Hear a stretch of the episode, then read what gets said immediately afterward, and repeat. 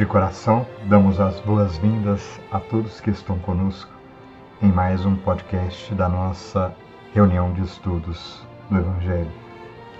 Nas reflexões de hoje, preparadas pelo Flávio Teles, é, veremos algo do capítulo 26 do Evangelho segundo o Espiritismo. Dai de graça o que de graça recebestes.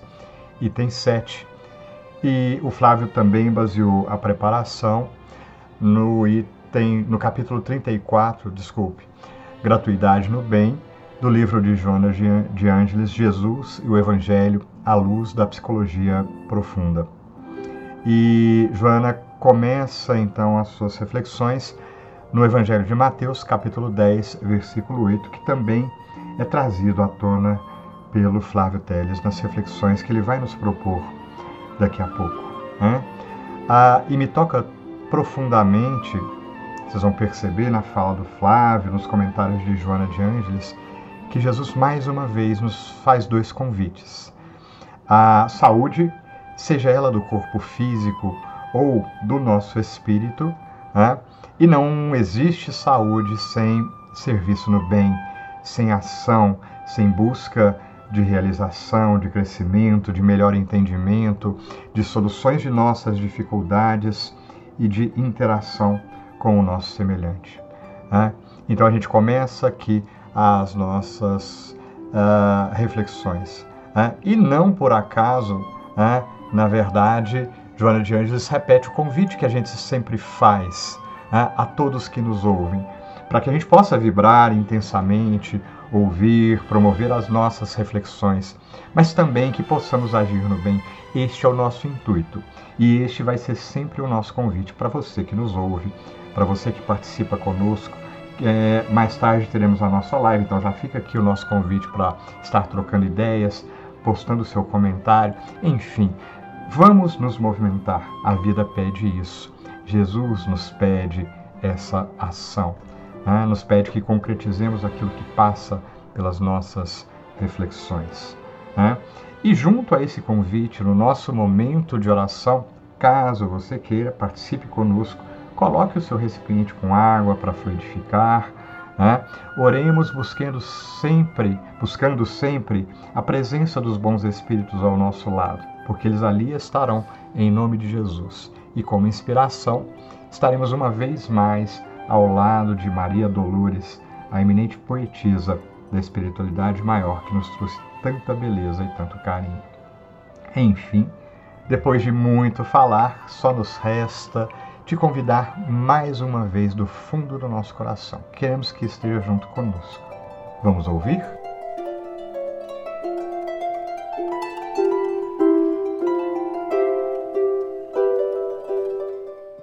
Olá a todos, sejam bem-vindos a mais um estudo do Evangelho Agradeçamos a Deus a possibilidade que nos é dada de aprender e de transmitir conhecimento através das mídias sociais.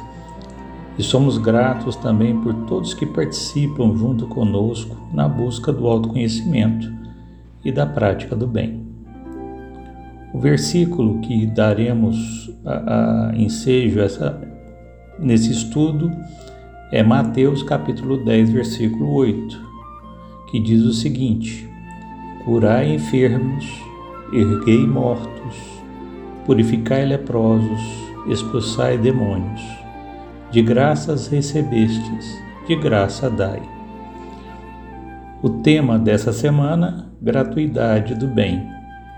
Nós vamos aprofundar os nossos estudos baseados no capítulo 26 do Evangelho segundo o Espiritismo intitulado Dai gratuitamente o que gratuitamente recebestes, explorando o item 7, mediunidade gratuita. Né? Temos como base o livro, para nos auxiliar, o livro Jesus o Evangelho à luz da psicologia profunda, ditada pelo espírito de Joana de Ângeles e psicografia de Divaldo Pereira Franco, no capítulo 34, intitulado Gratuidade do Bem que dá o tom de nossas reflexões.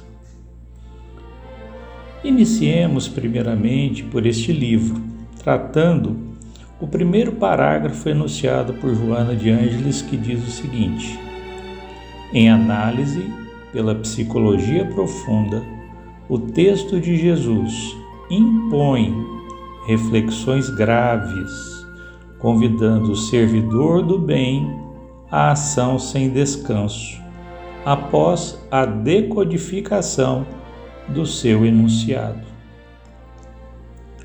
Decodificar significa decifrar, interpretar o significado de palavras, de frases consideradas como um código. O versículo enunciado inicialmente do Evangelho segundo Mateus temos os verbos curar, erguer, purificar, expulsar. Dar, que não significa a ação, a execução de uma tarefa, e as palavras a eles ligada, enfermos, mortos, leprosos, demônios. O objeto da ação, aquilo que precisa de foco, aquilo que precisa ser refletido de maneira mais aprofundada. Aqui Joana de Ângeles coloca como reflexões graves que nos são impostas diariamente. Devemos, no entanto, refletir sobre tais ações, examinando, examinando a forma metafórica com que Jesus expõe aos discípulos e a nós as características de personalidade que acompanham cada individualidade encarnada ou desencarnada, ainda acorrentadas às sombras de seu psiquismo. Primeiramente, vamos entender o que seja o enfermo. Enfermo é todo aquele que se sente fraco frente a uma doença. Em se tratando de doenças da alma, enfermo é aquele que já não encontra forças para lutar, onde o desânimo já se alojou, onde as esperanças se encontram quase esgotadas, onde as manifestações orgânicas, emocionais e psíquicas já se encontram deterioradas. Mas que seja recobrada, para que seja recobrada a saúde em sua mais ampla acepção, necessário se faz a transformação moral, uma avaliação mais profunda do próprio comportamento, da própria conduta, de forma a retomar o equilíbrio perdido. Quando pensamos em morto, a imagem que chega é de um cadáver, paralisado, sem vida. Joana nos remete àqueles indivíduos que, mergulhados no erro e na criminalidade, nas sombras da ignorância, exauriram suas forças vitais, entrando em decomposição moral. Aqueles que são vítimas do monoideísmo, que só pensam em vingança, que só pensam em acumular riquezas, que se ligam ao fanatismo, podem também assomar-se a esse grupo.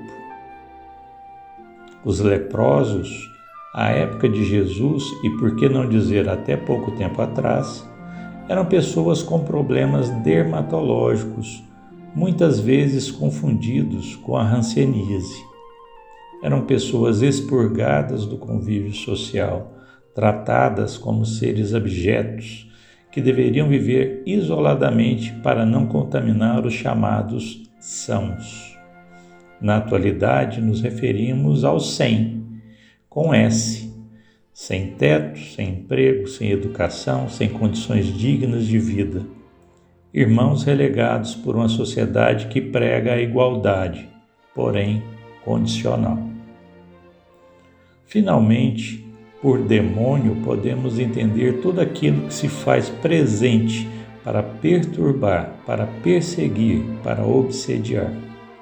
Não nos referimos apenas àqueles que interferem em nossas emoções, em nosso psiquismo, mas também ao campo vibracional que criamos em torno de nós, que atraem vibrações que se afinizam.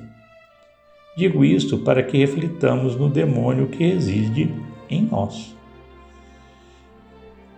Procuramos apresentar rapidamente características em que vários de nós apresentamos e, não raras as vezes, estacionamos por longo tempo, interrompendo o fluir da vida.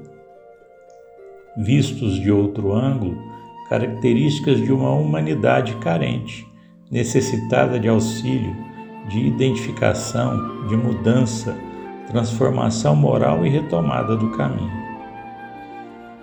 Dado o quadro a que expomos, poderíamos julgar que Deus nos abandonou e que estamos relegados à própria sorte. Mas esse ponto de vista carece de ser reformulado, carece entendimento, precisa de uma visão mais aprofundada. Aqui nos referimos então à palavra graça, a que Jesus se refere no versículo.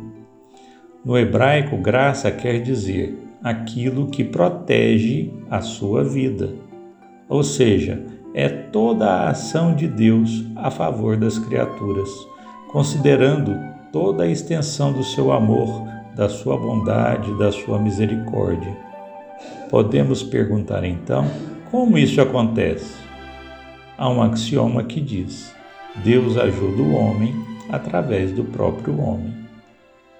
Se pararmos agora e pensarmos em uma situação vivida em que estivemos em uma situação de extrema necessidade e orando a Deus ou até mesmo cobrando providências, alguém inusitadamente apareceu e nos auxiliou a exemplo da parábola do bom samaritano.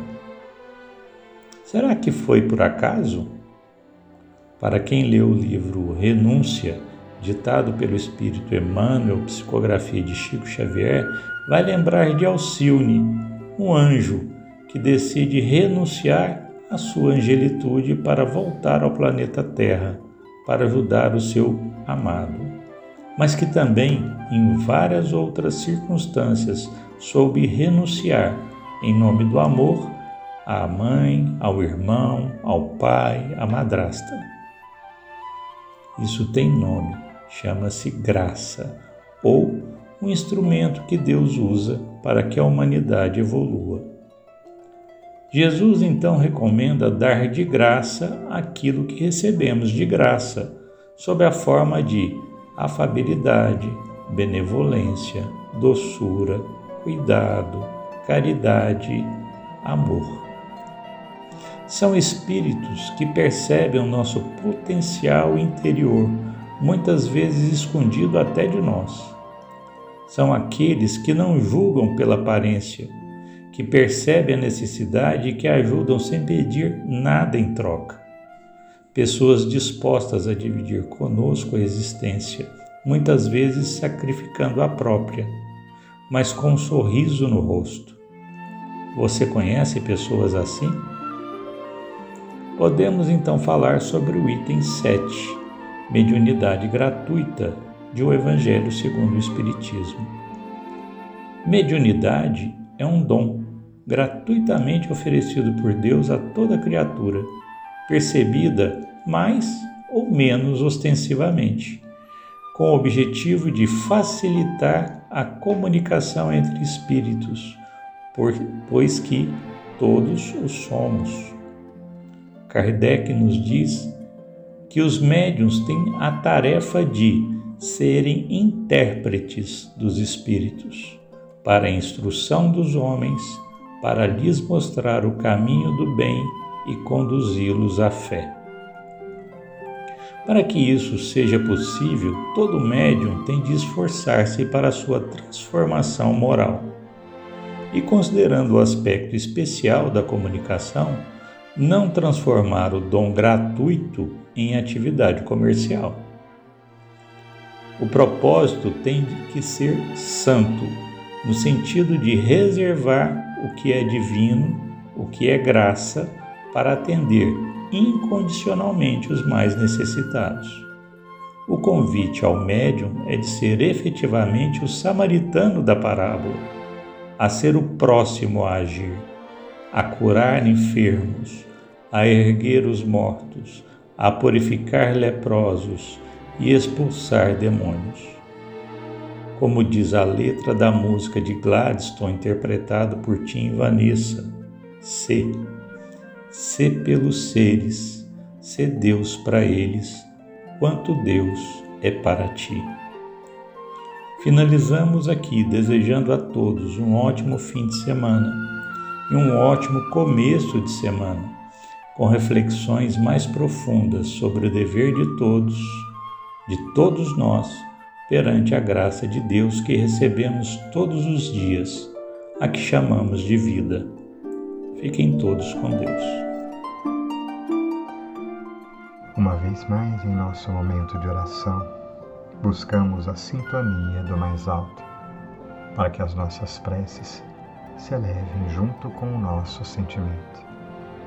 E buscamos, junto de Maria Dolores, no livro Somente Amor, o soneto Ação de Graças.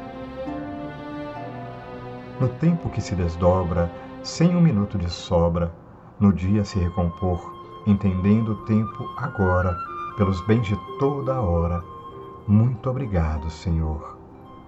Pelo sol que envolve o mundo, pelo chão vivo e fecundo, pela fonte, pela flor, por toda a amplidão que vejo do trabalho benfazejo.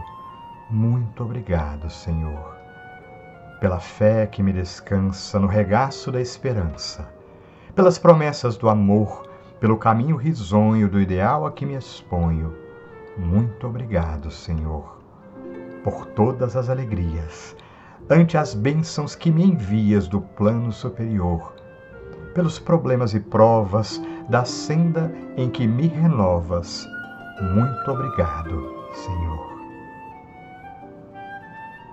E estendemos o nosso agradecimento, Jesus, junto contigo, ao Senhor do universo, Deus nosso Pai, que é todo amor e misericórdia e que está em toda parte. Que possa Ele, nesses instantes, ouvir do nosso coração o pedido de graças, o agradecimento repleto de gratidão pela vida do nosso espírito, por nos ter criado simples e ignorantes, mas destinados à perfeição Ó Pai de amor e bondade, junto a Jesus, te agradecemos. E rogamos que nos ampare, para que, reconhecendo quantas graças temos em nossas vidas, também possamos reconhecer nossas necessidades interiores, a necessidade da reforma íntima e também a presença do próximo, a revelar-se na família, dos colegas, companheiros de jornada, em toda parte onde estivermos. Também te agradecemos pelos corações que se aproximam de nós, dependendo do nosso esforço e nos dando tanto, Jesus. Ajuda-nos a reconhecer que precisamos uns dos outros, tanto quanto precisamos de Ti e tanto quanto dependemos das bênçãos, da graça e da misericórdia divina para prosseguirmos adiante. Ajuda-nos, Jesus, a enxergar que o nosso caminhar é um caminhar de aprendizado espiritual, por isso mesmo repleto de esperança. Ajuda-nos a reconhecer em cada dificuldade, dor e sofrimento o convite que a vida nos faz para resgatarmos nossos erros e aprendermos, para prosseguir aprendendo vida fora. Graças te damos, Jesus. Graças damos ao Divino Pai que tanto nos ama. Que assim seja.